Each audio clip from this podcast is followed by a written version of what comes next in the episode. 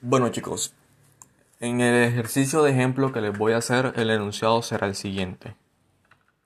Dice que si la edad de Guillermo sumada con la edad de Gabriela es de 31 años y además la de Guillermo excede a la de Gabriela en un año, ¿qué edad tiene cada uno?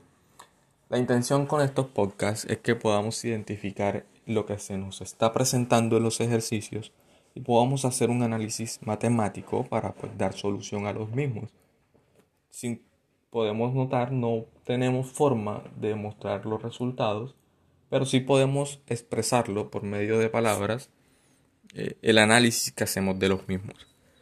Para el enunciado presentado, yo puedo hacer el siguiente análisis. Yo puedo definir como una variable o un símbolo algebraico, que ya lo hemos trabajado, la edad de Guillermo. Es decir, yo voy a decir que X, que es un símbolo algebraico, una cantidad desconocida, va a representar la edad de Guillermo. Y luego diré que eh, un símbolo llamado Y va a representar la edad de Gabriela.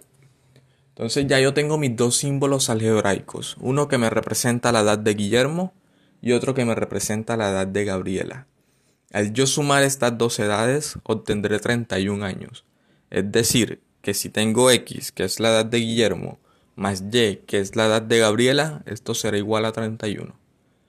Luego me dicen que si la edad de Guillermo excede a la edad de Gabriela en un año, yo ahí entonces tengo una nueva expresión algebraica que me dice que si la edad de Guillermo, que es x, más un año, es decir, la está excediendo, x más 1, es igual a y, que es la edad de Gabriela.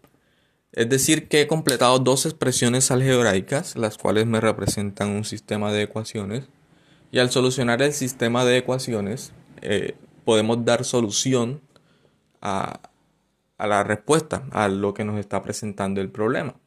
Ahora te invito a que hagas el análisis de seis ejercicios de los nueve que te he presentado y le des solución.